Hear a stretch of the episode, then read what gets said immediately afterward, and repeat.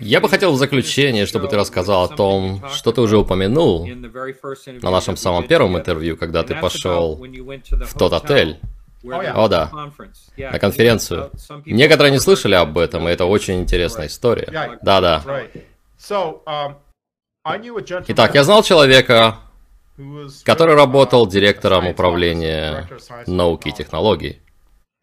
Он был из научного управления, и он знал о моем интересе к разным темам. И он также знал, что я интересовался темой НЛО, потому что у меня была статуэтка пришельца.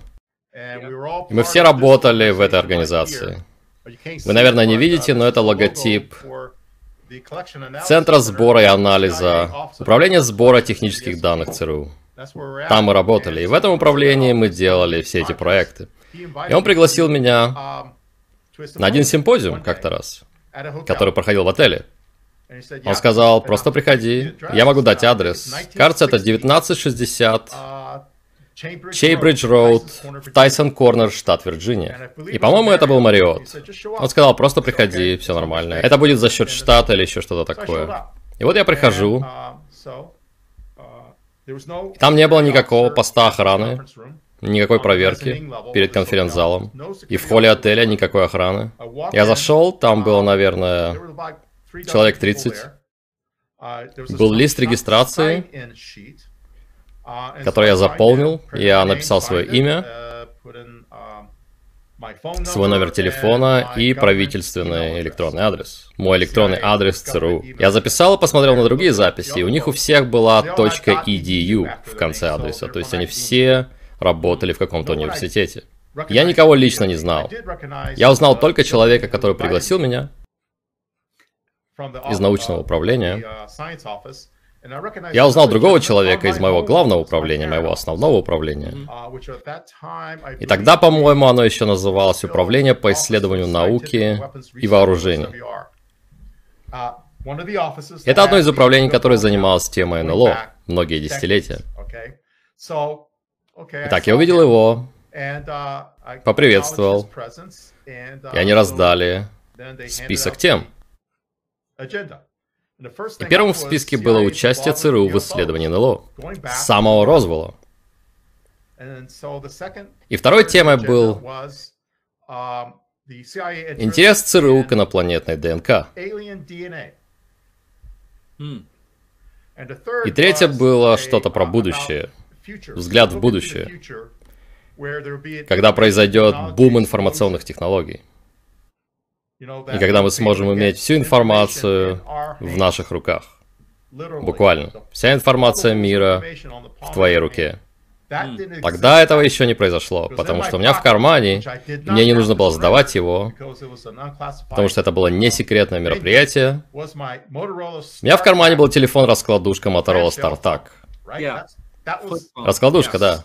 Это был самый крутой телефон тогда, и он был очень дорогой. И он был у меня с собой, и мне не нужно было сдавать его. Мне не нужно было показывать ни бэдж, я просто пошел и сел. И вот начинается презентация, они говорят, что ЦРУ изучает НЛО с 1947 года. И как разные управления, и как в 52-м им пришлось активизироваться из-за пролетов НЛО над Вашингтоном и о том, что мы продолжили исследовать их, и параллельно была программа по полной дискредитации всей этой темы. Полностью ее дискредитировать. То есть это была программа для населения. Вам все это кажется, этого не существует. В то же время мы знали, что они существуют, и мы изучали их. Затем он сказал, что в 1955 году бомбардировщик У-2 впервые поднялся в воздух, и так как он был серебристым, он сказал, что люди думали, что это НЛО. И что в большинстве случаев это были У-2, потому что они серебристые. Мы знали их маршруты, их воздушные трассы. И вдоль этих маршрутов, где летали эти У-2, люди сообщали об НЛО. Итак, мы знали это, но затем 10% сообщений, которые мы собирали, не были У-2. И они не были А12, Uh, uh, это предшественник SR-71, который тоже был серебристым. Но это были не они, это были настоящие НЛО. То есть один из десяти был настоящим. И что НЛО в городе Маквинвиль которые наблюдали в 50-м. Кажется, это был март или май 50-го, я не помню точно, но это был... Это было в журналах. Это настоящее НЛО. Потому что это был один из тех, которые мы изучали, настоящее НЛО. И затем они сказали, мы исследовали инопланетную ДНК еще с окончания Второй мировой. И дело не в том, что я не знаю, извлекли ли они ДНК или как они смогли изучить его, потому что мы не секвенировали человеческий геном официально до 90-х, да. Но их интересовала биологическая часть того, что было извлечено из корабля в Розвилле, уже после Второй мировой. Инопланетной ДНК. И позже они выяснили, что... Я не специалист по ДНК, поэтому я не буду использовать неверную терминологию, но что какие-то части нашего генома, генома людей, были похожи на то, что они смогли извлечь. Либо из образцов ткани, либо из тел, которые, наверное, где-то заморожены сейчас. И что они сказали, о боже, вот человеческое, а вот инопланетное. То есть они интересовались этим. И с того времени ЦРУ начали исследовать ДНК, активно, и особенно семьи и роды, у которых была более сильно выражена эта ДНК.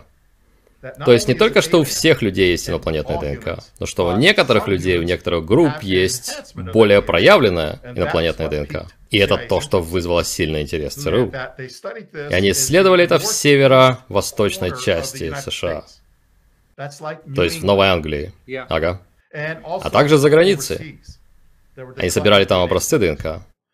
Я знаю, что недавно директор ЦРУ сообщил, что у ЦРУ действительно была программа по сбору ДНК за границей. Через программу вакцинацию, которая использовалась как прикрытие. То есть была настоящая программа вакцинации, но под прикрытием этой программы они брали у людей ДНК.